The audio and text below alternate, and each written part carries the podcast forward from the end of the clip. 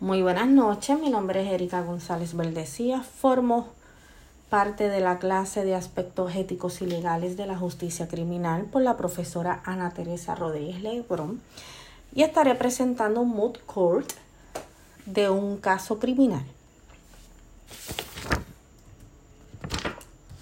Puntos importantes que estaremos tocando.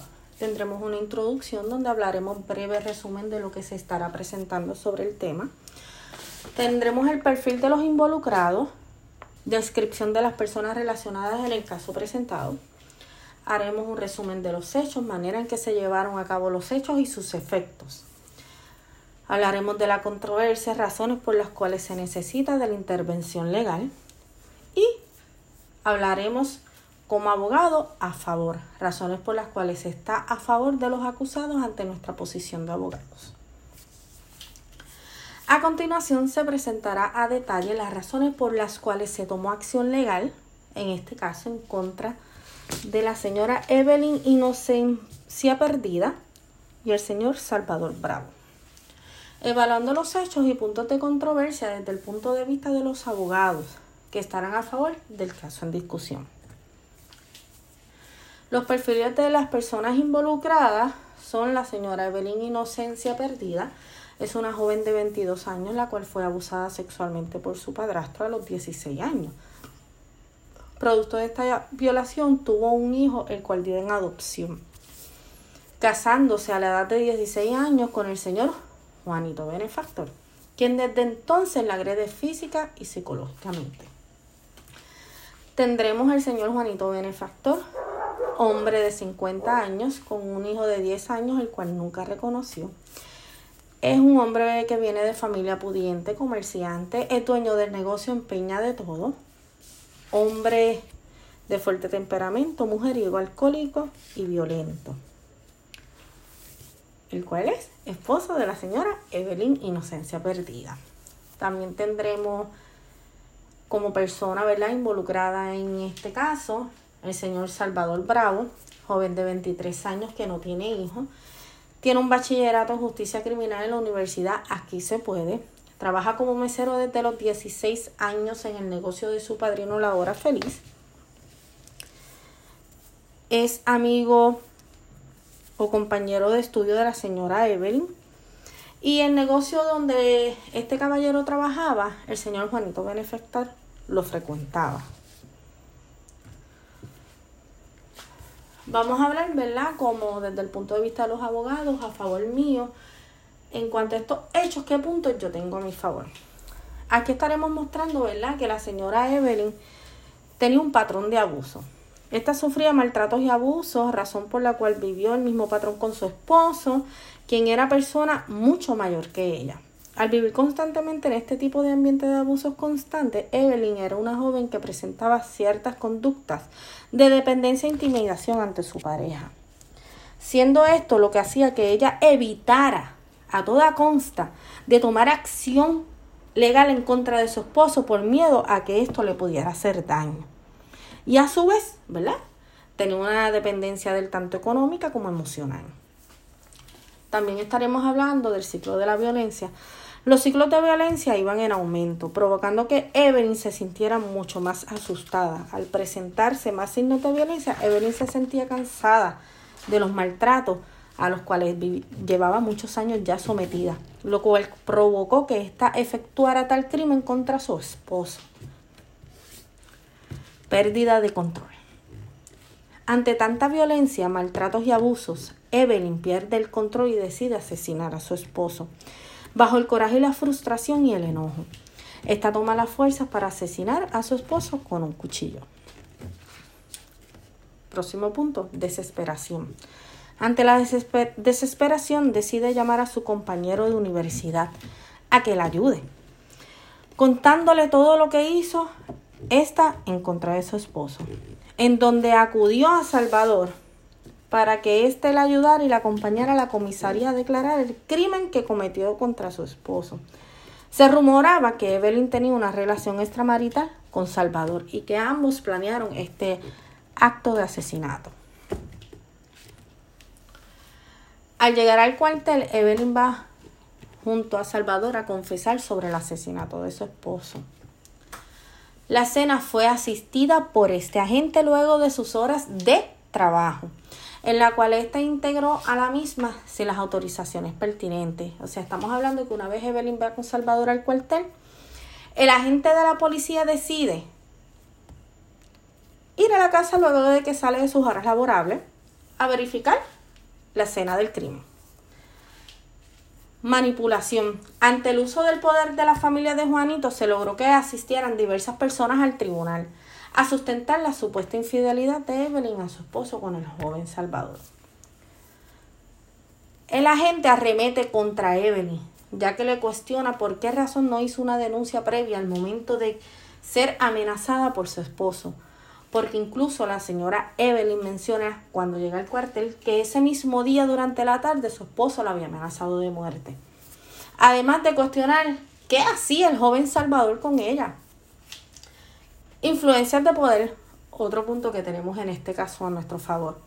Al ser la familia del señor Juanito personas de poder comercial, estos no tardaron en arremeter contra la joven Evelyn dando entrevistas en los medios de comunicación asegurando que ésta le era infiel a su esposo con el joven Salvador y que todo fue un plan de ambos para quedarse con las propiedades de su esposo.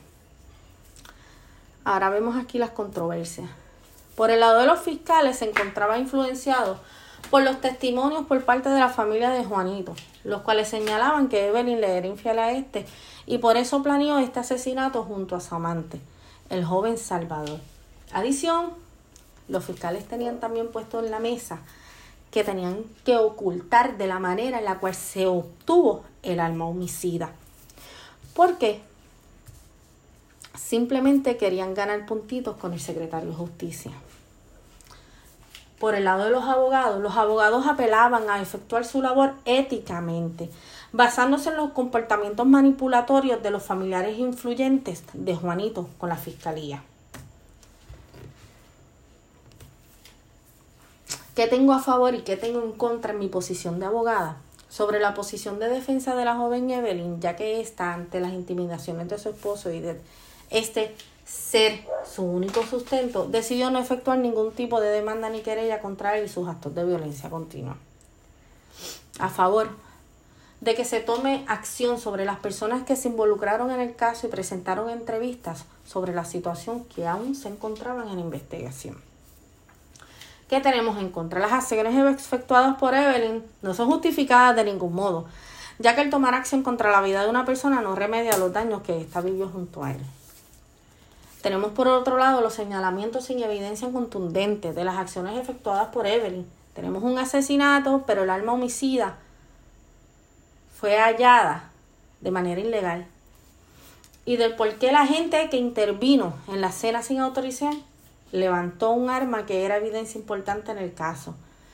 Levantó un arma, vuelvo y repito, que fue adquirida de manera ilegal. ¿Qué leyes tenemos aquí? Tenemos la intervención sin orden, tenemos el registro de allanamiento irrazonable y la regla 234.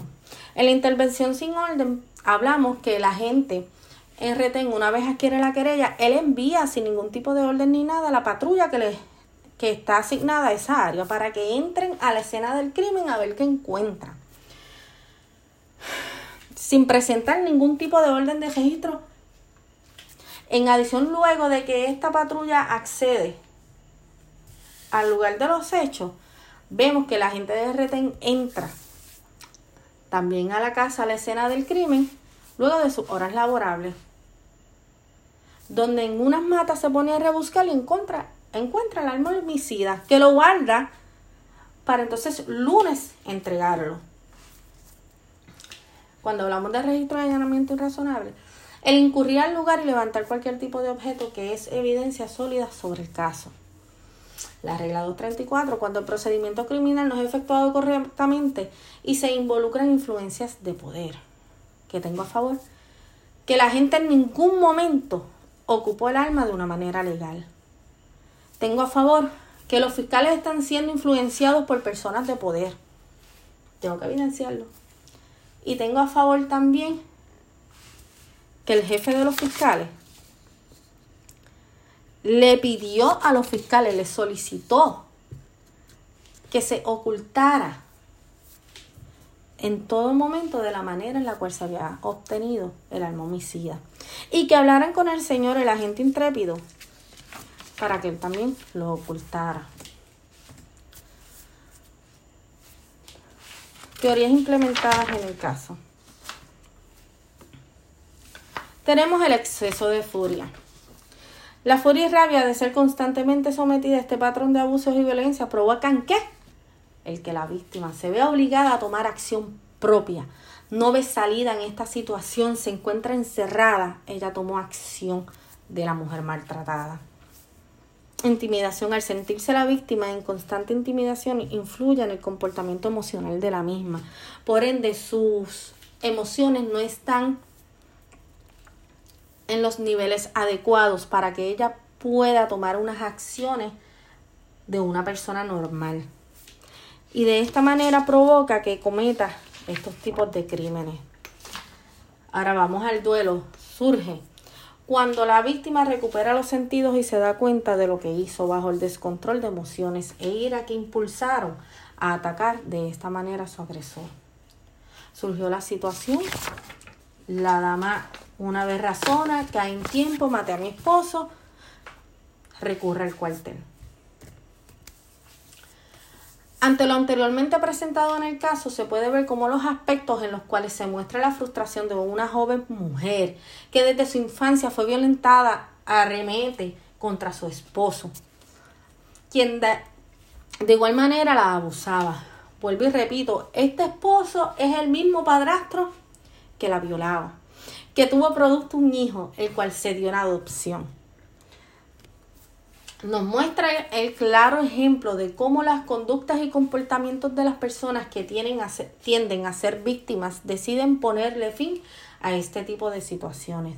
De esta manera violenta de quitarle la vida a su agresor. No veo soluciones, no puedo proceder legalmente debido a que él tiene poder. Por ende, reacción. Las referencias que utilicé fueron la regla de procedimiento criminal de 1963 y registros e incautaciones ilegales. Espero haya sido de su agrado mi presentación.